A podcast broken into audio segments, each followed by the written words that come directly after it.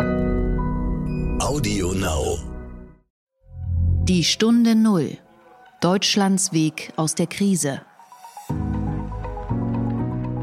Das war schon irgendwie ein sehr komisches Gefühl, so ähnlich so ein bisschen wie äh, der Film Shining mit äh, Jack Nicholson. Also das war schon ein bisschen unheimlich. Die Gäste bestellen sehr hochwertige Speisen äh, und auch teure Weine, Champagner etc., Kaviar. Eine Schwalbe macht keinen Frühling und mit 40 Prozent kann man natürlich auch nicht überleben.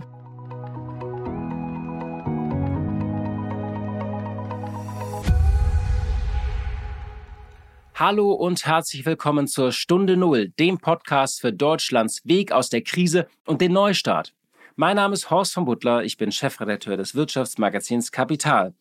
Schön, dass Sie mir wieder zuhören und ich freue mich wieder da zu sein. Ich gehörte ja in diesem Sommer wie viele Deutsche zu den Gestrandeten, denen ein Ferienhaus im Ausland storniert wurde und deshalb bin ich in Deutschland geblieben und ich muss sagen, es war wirklich großartig. Es gibt in Deutschland ja viele Ecken, die man zwar kennt und wo man auch ist, aber die man nie so richtig erkundet hat. Und das habe ich in diesem Sommer getan. Ich war unter anderem mit einem Kanu auf der Werra. Das ist in der Mitte des Landes, irgendwo zwischen Eisenach und Eschwege, war ich unterwegs an der hessisch-thüringischen Grenze.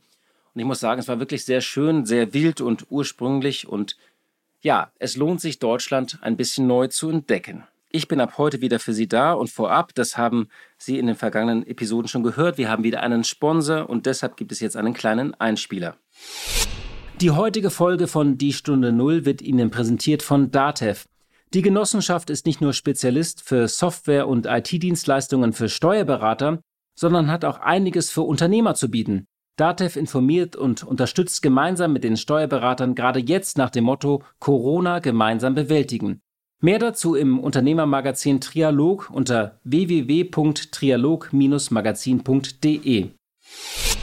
Wir bleiben auch heute ein wenig beim Thema Urlaub und sprechen mit einem Hotelier, aber nicht mit irgendeinem, sondern mit dem Direktor eines der berühmtesten Hotels der Welt und zwar mit dem Chef des Vier Jahreszeiten in Hamburg mit Ingo Peters. Und das Gespräch hat noch mein Kollege Nils Kreimeier geführt. Der Gedanke zum Tag. Die Zwangsherrschaft in dieser Pandemie erklimmt angeblich gerade die nächste Stufe. Zumindest ist das der Eindruck, den manche verbreiten. Es gibt ja den Plan, die ganzen Urlauber, die nun als mögliche Corona-Zombies vom Balkan bis zu den Balearen zurückkehren, testen zu lassen. Und zwar nicht lieb zu fragen, sondern diese Tests anzuordnen.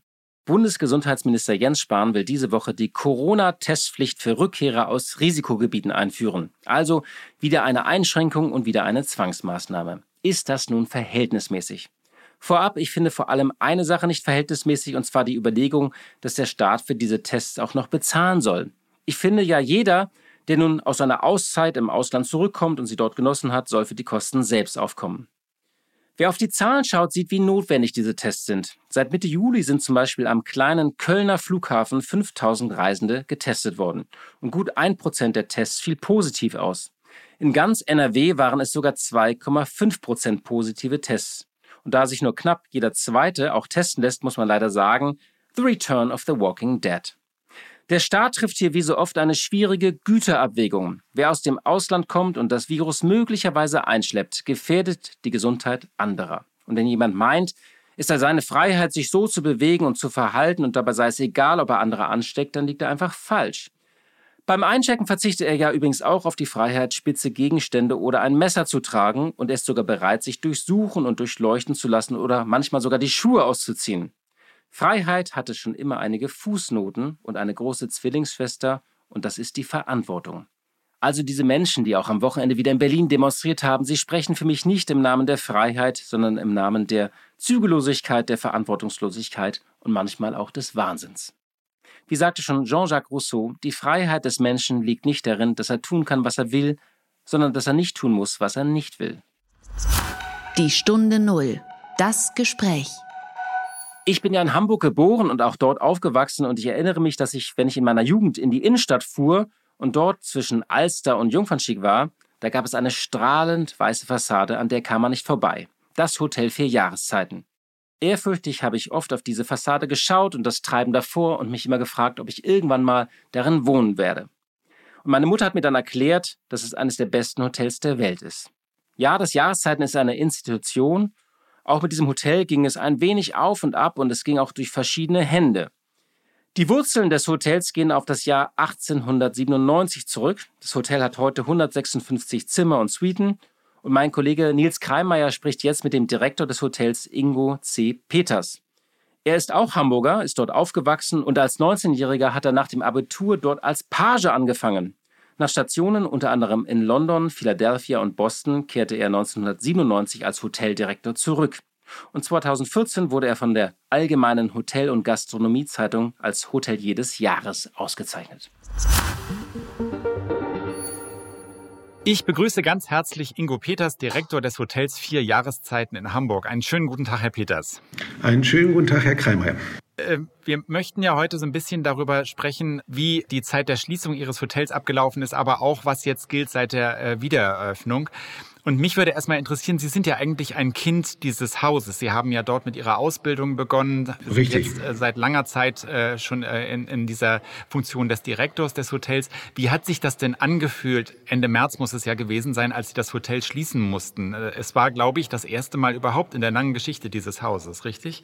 Das ist richtig. Das war schon ein sehr komisches, mulmiges Gefühl. Das Hotel ist fast 125 Jahre alt, war noch nie geschlossen, ist durch zwei Weltkriege gegangen und war äh, immer offen, äh, nach dem Zweiten Weltkrieg äh, kurz besetzt durch die Briten, aber es war nie geschlossen. Und äh, da jetzt auf einmal die Tür abzuschließen und das hier niemand äh, mehr im Hotel, äh, kein Gast mehr zu sehen war. Das war schon irgendwie ein sehr komisches Gefühl, so ähnlich so ein bisschen wie äh, der Film Shining mit äh, Jack Nicholson. Also das war schon ein bisschen unheimlich. Na, ich hoffe, es ist nicht ganz so gruselig gelaufen wie in Shining. Nein, überhaupt nicht gruselig geworden. Nein, nein, nein, gar nicht, gar nicht, gar nicht. Wie haben Sie denn dann diese Zeit genutzt, äh, in der das Hotel geschlossen war?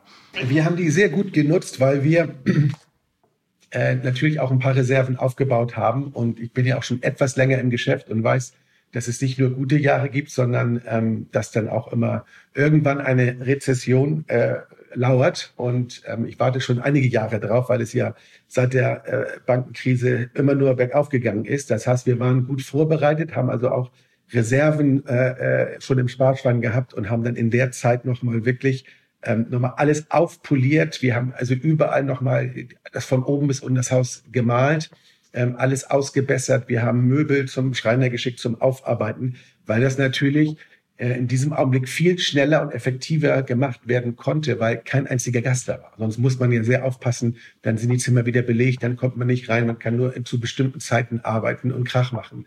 Das war natürlich ideal, das von oben bis unten jetzt nochmal einmal komplett aufzupolieren. Wir haben die Innenhöfe nochmal neu gestrichen und restauriert.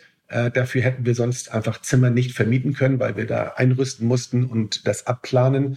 Ähm, also wir haben die sehr effektiv genutzt und zweitens haben wir jede einzelne, äh, sag ich mal, Arbeitsablauf haben wir nochmal unter die Lupe genommen. Wir haben äh, alle alle Lagerräume, alle Küchen, alles komplett ausgeräumt, äh, aussortiert, alles, was wir nicht brauchten, haben wir dann äh, zum, zum, zum, zum Wertstoffhandel gebracht, unsere Azubis mit dem Bulli. Ähm, wir haben alle Büros aufgeräumt, eine Aktenordner nochmal neu gelabelt. Ähm, alles, was wir nicht brauchten, haben wir entsorgt und sozusagen so einen richtigen Frühjahrsputz gemacht, wozu man ja normalerweise nicht kommt. Also wir haben die Zeit sehr, sehr effektiv genutzt. Jetzt ist das äh, Hotel ja wieder eröffnet. Ich glaube seit Mai, richtig? Seit äh ja, am 18. Äh, Mai haben wir wieder eröffnet. Am 20. Äh, März haben wir geschlossen. Also wir waren genau äh, acht Wochen geschlossen. Welche Gäste kommen denn da jetzt überhaupt? Sie leben ja normalerweise so ein bisschen auch von einem ähm, internationalen Publikum, ja. Geschäftsreisende. Viele von, von Ihren äh, normalen Kunden können ja wahrscheinlich derzeit noch nicht mal nach Europa einreisen. Richtig. Wer, wer kommt da jetzt?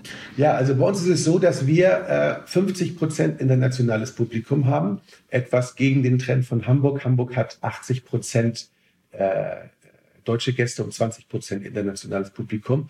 Ähm, das heißt, wir sind da schon mehr drauf angewiesen als die Stadt. Und wir haben unter der Woche haben wir Geschäftsleute und dann äh, zum Wochenende haben wir, äh, ja, also man, man nennt das also äh, FITs, Leisure-Gäste, die also ja aus Spaß nach Hamburg kommen und äh, keine, nicht für irgendeine Firma tätig sind.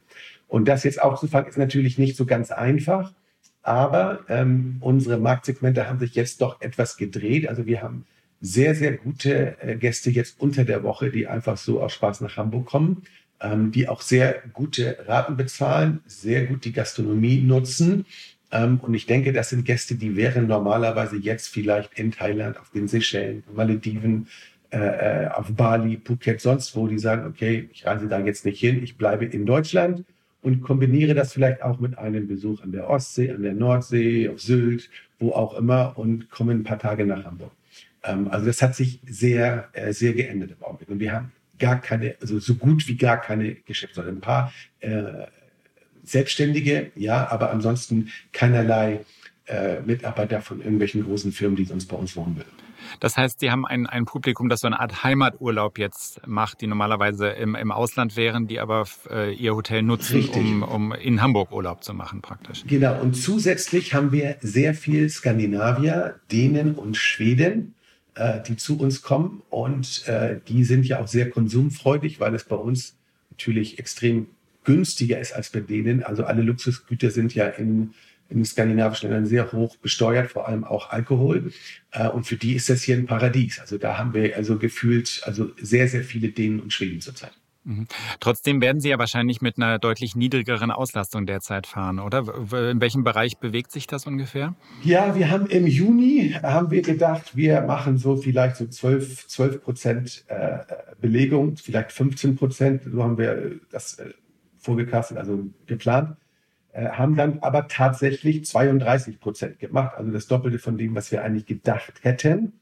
Ähm, und der Juli hat sich also auch sehr positiv entwickelt, obwohl ich dazu sagen muss, also Juni habe ich 70 Prozent weniger gemacht als im Vorjahr. So, im Juli haben wir jetzt, werden wir mit 42 Prozent abschließen. Das ist also 50 äh, Prozent weniger als im Vorjahr, weil da haben wir 80 Prozent gefahren. Aber äh, immerhin schon wieder eine, eine Steigerung zum Vorjahr. Und was hochinteressant ist, unsere Gastronomie, wir haben also alles wieder geöffnet, also das Zwei-Sterne-Restaurant, unser asiatisches Restaurant Nick hinein, den Grill, beide Terrassen, die Dachterrasse, die ähm, Jahreszeitenterrasse unten auf der Alster, unsere Conry, unsere Conry Lounge, äh, beide Bars und die Wohnhalle. Wir liegen diesen Monat über dem Vorjahr.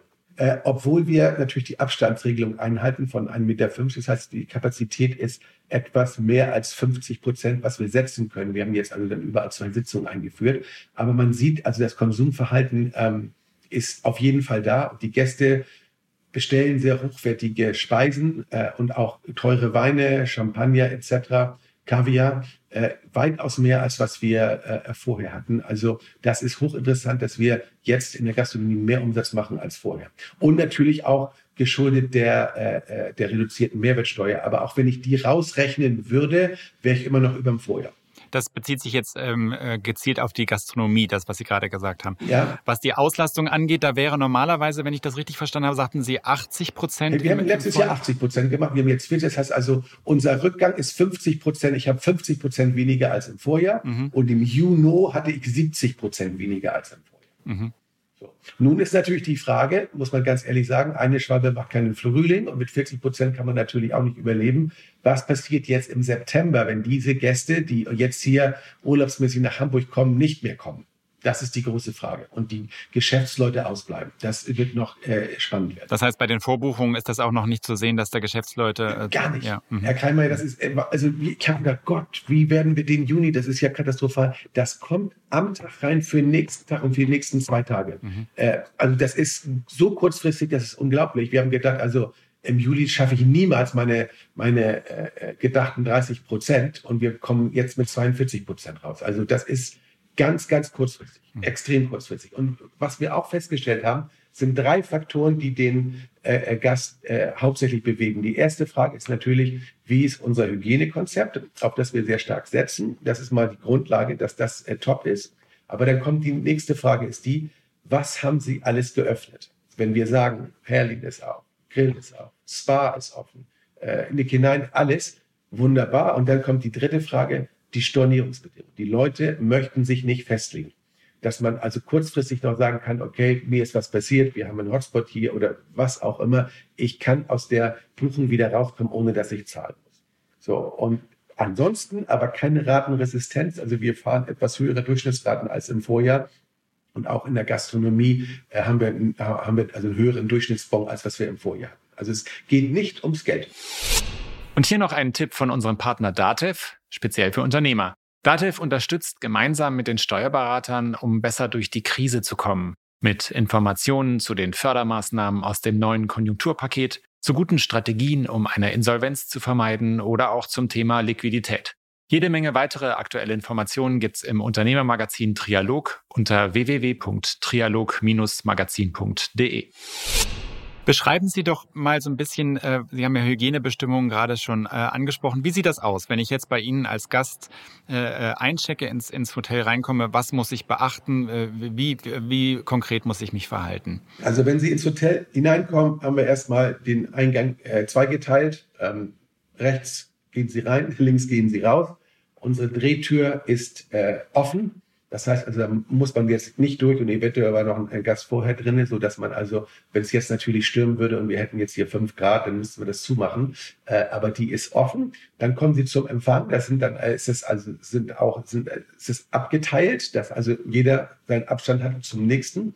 Und ähm, wir haben äh, einen Plexiglasschutz, wie Sie das auch in Supermärkten kennen, für die für die Mitarbeiter dort. Äh, die brauchen dort keine äh, keine äh, Mund- und Nasenschutz zu tragen. Dann haben sie überall Desinfektionsmittel stehen, wo sie sich dann äh, die Hände desinfizieren können. Ähm, direkt, wenn sie reinkommen, haben wir eine, eine große äh, Tafel, wo alle unsere Sicherheitsmaßnahmen aufgeführt sind, was wir alles äh, machen ähm, für die Sicherheit äh, der Gäste.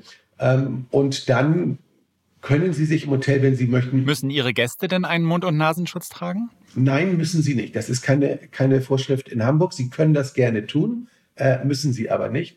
Unsere Mitarbeiter, die in den gastronomischen, also in Restaurants und Bars arbeiten, die müssen und die tragen einen äh, Mund- und Nasenschutz, weil sie ja also auch Essen transportieren oder Getränke in der Hand haben. Die Gäste brauchen es nicht. Wenn sie möchten, können sie es aber.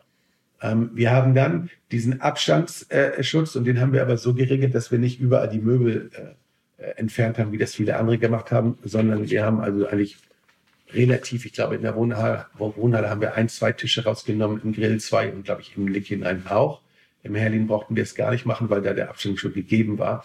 Und dann machen wir das halt so, dass alle Tische, die sind also auch dekoriert mit Blumen allem und dran. Und da haben wir so eine Karte entwickelt. Ähm, das haben wir ähm, so als ja, Marketingaktion gemacht, als wir noch geschlossen waren. Äh, so ein Aquarell vom Hotel, da steht drauf Stay Safe.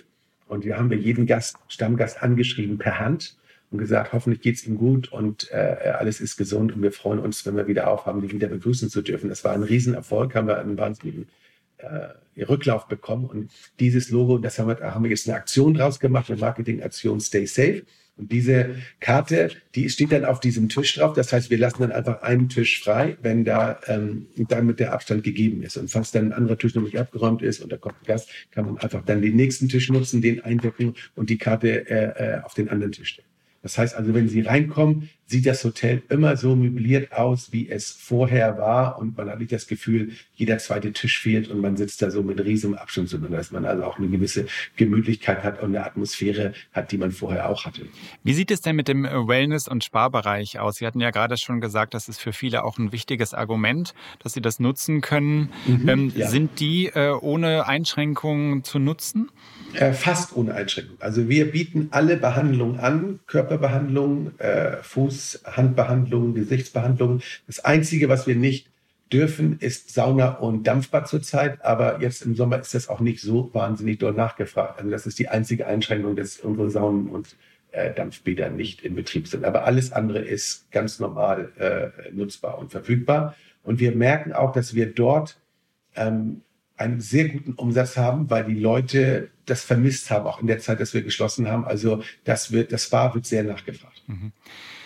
Sie haben ja schon so ein bisschen geschildert, dass die ähm, Geschäftsreisen im Moment zumindest sehr kurzfristig äh, buchen oder, oder gar nicht wiederkommen. Gar nicht, die gar nicht. Wie lange? Also die, die Angestellten, also die, die, die Firmen, also Mitarbeiter von Firmen im Augenblick, also zu 99 Prozent nicht. Die sind entweder im Homeoffice oder im Urlaub und wenn Sie was zu tun haben, dann machen Sie das per Zoom und Skype, aber die reisen zurzeit nicht. Da stellt sich ja so ein bisschen die Frage, wie lange ist sowas wirtschaftlich aufrechtzuerhalten? Ähm, mit einer Auslastung von, Sie sagten 50 Prozent? Nee, nur nicht mal. Wir haben, wir haben jetzt 42 Prozent gemacht. Ja. Ähm, nee, das ist, äh, das ist, also wir, wir schaffen es im Augenblick aus dem Grunde, weil wir äh, das tolle Instrument in Deutschland haben der Kurzarbeit. Da kann man ja für jede Abteilung kann ich mir genau ausrechnen, wie viele Leute ich brauche für das äh, äh Geschäftsabkommen, was ich äh, voraussage. Zum Glück äh, brauchten wir jetzt ein paar mehr Leute, als weil wir, weil wir einfach mehr Umsatz gemacht haben, als wir dachten. Wir äh, und das heißt, das ist äh, unser Eigentümer. Wir zahlen aber jedem Mitarbeiter die, die fehlende Summe. Das heißt, also normalerweise bekommt er ja 60 Prozent des Nettoeinkommens, wenn er keine Kinder hat. Wenn man Kinder hat, 67 Prozent und die fehlenden äh, 40 Prozent oder 33 Prozent zahlen wir dem Mitarbeiter, dass jeder Mitarbeiter sein normales Nettogehalt bekommt. Das ist für uns extrem wichtig, weil äh, mit dem Gehaltsgefüge, was wir in der Hotellerie haben, äh, mit 60 Prozent von dem kann man keine Miete bezahlen und kann man kein Essen auf den Tisch stellen. Also von daher ähm, unterstützen wir die, die Mitarbeiter 100 Prozent. Und durch dieses Instrument wir, können wir dann natürlich ähm, das ein bisschen abfedern. Aber wenn die Kurzarbeit nicht mehr äh, äh so nach Corona-Regeln äh, gewährt wird, was Ende des Jahres ist, dann wird es natürlich eng. Und dann ist halt die Frage, ähm, wie sieht das aus Anfang nächsten Jahres? Das ist das große Fragezeichen. Nun weiß ja niemand genau, wie lange diese Pandemie anhalten wird, äh, wann wir uns als Gesellschaft wieder daraus befreien können. Und das, was Sie gerade beschrieben haben mit den Hygiene- und Abstandsregeln, ähm, das funktioniert ja wahrscheinlich ganz gut für so eine Ausnahmesituation. Aber kratzt das nicht auch so ein bisschen an dem, diesem äh, Luxusambiente und dem Luxusgefühl, das man ja haben möchte in so einem Haus? Also was ja auch ein wichtiges Argument ist für die Gäste, die da kommen. Ja, ein, ein wenig, ein wenig. Wir haben ja so... Äh Programme, die heutzutage jeder hat. Also wenn Sie bei uns als Gast einchecken und wir haben Ihre E-Mail, dann kriegen Sie von uns äh, einen Fragebogen zugeschickt, einfach kurz mal sagen, wie der Aufenthalt war, was Ihnen gefallen hat oder nicht. Und da kriegen wir von sehr vielen Gästen das Feedback, also es fühlt sich eigentlich äh, an im Hotel wie vor Corona, mit kleinen Abstrichen. So, und ich glaube, der größte Abstrich, den wir, den wir haben, ist einfach dieser Mund- und Nasenschutz, den die äh, Mitarbeiter in den Restaurants und Bars tragen müssen. Das ist einfach nicht schön. Man kann auch nicht sehen, ob der Mitarbeiter lächelt äh, so richtig. Also das ist, das ist nicht schön, das muss ich sagen. Alles andere haben wir eigentlich sehr, sehr elegant gelöst, dass es also kaum auffällt, dass wir ähm, Corona-Hygienemaßnahmen äh, dort haben. Das fällt nicht so auf. Das ist die, die einzige Sache und äh, ich hoffe ja auch, dass wir in absehbarer Zeit vielleicht auch, äh, dass ein Impfschutz gefunden wird was man ja so hört jetzt, die sind ja in dieser Testphase äh, von diesen 30.000 äh, Personen und dass dann, wenn das gut läuft, anscheinend läuft das ja ganz gut, dass man dann sogar mit einer Zulassung im Oktober rechnen könnte, selbst wenn es Ende des Jahres ist oder im ersten Quartal nächsten Jahres. Wenn das kommt, ähm, wenn das kommt, äh, glaube ich, dann, dann, dann wird es für uns allgemein auch die Reiserei von Leuten, die aus dem äh, internationalen Aus Land kommen, besser. Äh, aber bis dahin wird es noch, äh, noch eine Durchstrecke. Ich möchte trotzdem an dieser Stelle noch einmal nachfragen. Das Gefühl des Luxus, von dem ein Hotel wie das Ihre ja auch lebt, äh, braucht ja auch diese Freiheit, also einen Mangel an Einschränkungen. Daher stellt sich die Frage, wie wird sich denn das Geschäft der Hotellerie verändern? Wird es sich stark verändern aus Ihrer Sicht? Ich denke schon, dass es sich verändern wird. Ähm, es wird nie wieder so sein, wie es vor Corona war. Ähm, wir werden sicherlich Einschränkungen haben, äh, aber wir werden probieren, diese Einschränkung für den Gast so unsichtbar wie möglich zu machen und zu gestalten, dass wirklich noch das Gefühl auch von Luxus da ist, von Ambiente da ist, ähm, dass wir nicht langfristig unsere Mitarbeiter mit Masken durch die Gegend laufen haben, dass wir überall Plexiglas ähm, Abtrennung haben. Aber ich denke, es wird, äh, es wird anders sein. Wir werden andere äh, Arbeitsabläufe haben, um die Hygiene zu gewährleisten. Ähm, da bin ich mir ganz sicher. Aber das heißt ja auch, dass Ihnen bestimmte Kundengruppen wahrscheinlich auf Dauer wegbrechen äh, werden, oder?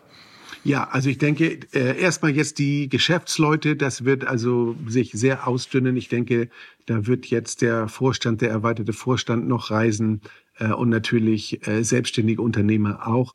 Aber so die breite äh, Mittelschicht der Manager und Geschäftsleute, das wird sehr, also sehr, sehr, sehr reduzieren, weil ja jeder mitbekommen hat, man muss sich dann immer wieder neu erfinden wie man innerhalb der Krise auch viele Sachen geregelt kriegt über Zoom und Teams und Skype und wie auch immer. Das wird eine große Herausforderung werden. Mhm. Und Sie versuchen ja aber auch neue Kundengruppen zu erschließen.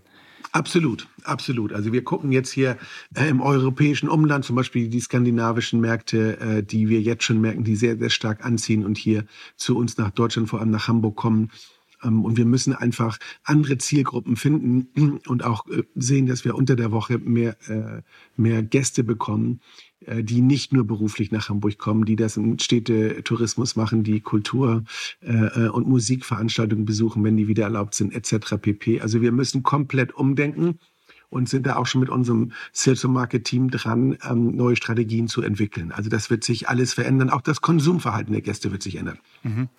Ähm, vielleicht abschließend eine Frage, Herr Peters. Äh, in der Zeit des Lockdowns, die, die Sie ja sehr ausführlich beschrieben haben, was haben Sie da am meisten vermisst an Ihrer Arbeit? Den Kontakt mit den Gästen, absolut mit den, Kont äh, mit den Gästen. Also wir haben ja das Glück gehabt, dass wir die Mitarbeiter äh, noch bis Ende April hier im Hotel voll dabei gehabt haben mit Aufräumarbeiten, Reorganisation etc. Das heißt, der Kontakt war, war immer da. Wir haben immer so denke mal, am Tag so circa 50 Mitarbeiter da gehabt. Aber keinen einzigen Gast zu sehen, niemanden, wo man sich erfreuen kann, dass man dem was Gutes tun kann oder ein Gast sagt, Mensch, im tollen Aufenthalt gehabt oder ich freue mich, dass ich wieder bei Ihnen bin, das hat wirklich gefehlt. Mhm. Und das geht ja jetzt wieder los oder ist wieder losgegangen. Ja, das ist wieder sehr gut losgegangen und die Gäste freuen sich so, dass sie wieder da sein dürfen und die sind so dankbar dafür und auch die Mitarbeiter sind sehr dankbar, dass sie wieder jetzt äh, arbeiten dürfen, dass es wieder weitergeht und das merkt man wirklich. Also es ist ein sehr schönes Gefühl von beiden Seiten. Herr Peters, ich danke Ihnen recht herzlich. Herr Peters war bei uns zu Gast, Direktor des Hotels Vier Jahreszeiten in Hamburg. Ganz vielen Dank für Ihre Zeit. Ich bedanke mich auch. Dankeschön. Kurz erklärt. Ich weiß nicht, ob Sie schon von TikTok gehört haben. Falls nicht, fragen Sie einfach Ihre Kinder und Enkelkinder. Und wenn Sie beides nicht haben, dann sei es hier nochmal kurz erklärt. TikTok ist eine App, mit der man noch mehr Quatsch machen kann als mit YouTube, Facebook und Snapchat zusammen. Es ist eine App für lustige Kurzclips und meistens wird da irgendwie getanzt. Sie stammt aus China, ist wahnsinnig populär unter Jugendlichen und hat 800 Millionen Nutzer. Und diese App ist nun zwischen die Fronten des Streites zwischen China und den USA geraten. Präsident Donald Trump möchte sie in den USA verbieten und nun gibt es einen Notfallplan, nämlich den Verkauf des US-Geschäfts an Microsoft. We're looking at TikTok. We may be banning TikTok. We may be doing some other things. There are a couple of options, but a lot of things are happening. So we'll see what happens. But we are looking at a lot of alternatives with respect to TikTok. Und was da genau passiert und wie der Stand ist, das erklärt Ihnen heute mein Kollege John Stanley Hunter. Er ist Redakteur bei uns im Team für die Fintech-Plattform Finance Forward, einem Portal, das sich ausschließlich dem Umbruch der Finanzwelt, den Fintechs und dem Thema Kryptowährungen widmet. John, von meiner Seite aus nochmal die Frage, was genau ist TikTok und was hat denn diesen Streit eigentlich ausgelöst? TikTok ist eine App aus China, auf der besonders junge Leute Videos teilen. Die Nutzer sehen dort eine Endlosschleife kurzer und meist witziger Videos. Und die Inhalte leben von Kreativität. Dort werden also Musikvideos, Sketches, äh, aber auch politische Inhalte geteilt. Sie alle haben eine Gemeinsamkeit. Die App bietet eine sehr große Reichweite. Die Videos werden halt millionenfach gesehen. Und äh, auch Donald Trump ist kürzlich mit äh, der App in Berührung gekommen, weil einige Nutzer dazu aufgerufen hatten, Reservierungen für seine Wahlkampfveranstaltung in Tulsa vorzutäuschen, ohne wirklich selbst hinzugehen. Und das hat auch funktioniert. Rund ein Drittel der Plätze blieb leer. Seit einigen Wochen steht zur Debatte, TikTok in den USA zu verbieten. Und als Grund werden da Datenschutzbedenken genannt. Die Sorge dahinter ist, dass die in China ansässige Firma hinter TikTok, ByteDance heißt die, Nutzerdaten an die chinesische Regierung weitergeben würde. Und Datenschützer warnen auch tatsächlich vehement vor TikTok. Ähm, den Analysen zufolge liest die App sehr viele Daten aus den Smartphones ihrer Nutzer aus. Die Bedenken sind also nicht komplett uh, unberechtigt und auch in Indien wurde die Plattform bereits verboten. Und jetzt hat auch Donald Trump ein solches Verbot angekündigt. TikTok hat allein in den USA etwa 100 Millionen Nutzer, ist also nicht nur ein Randthema dort. Ähm, und ein Weg, die Sorge aus dem Weg zu räumen, dass die chinesische Regierung die Daten der Nutzer bekommt, wäre das US-Geschäft von TikTok an ein in den USA ansässiges Unternehmen zu verkaufen. Dann werden die Daten äh, dort auch angesiedelt. TikTok selbst betont übrigens, dass die Daten bereits jetzt in den USA und in Singapur gespeichert und verarbeitet würden und es keinesfalls die Daten an die chinesische Regierung abgeben würde. Jetzt hat Microsoft Interesse angemeldet. Äh, die Gespräche mit TikTok würden bereits laufen. Und für Trump wäre das natürlich super. Er könnte kurz vor der Wahl einen Erfolg vermelden. Und die Gespräche sollen bis zum 15. September abgeschlossen werden. Ja, liebe Hörerinnen und liebe Hörer, das war's für heute. Schön, dass Sie wieder da waren und mir zugehört haben. Ich freue mich wirklich wieder da zu sein. Und wir hören uns hoffentlich am Freitag wieder. Die Stunde Null. Deutschlands Weg aus der Krise. Dieser Podcast ist Teil der Initiative Zeit, die Dinge neu zu sehen.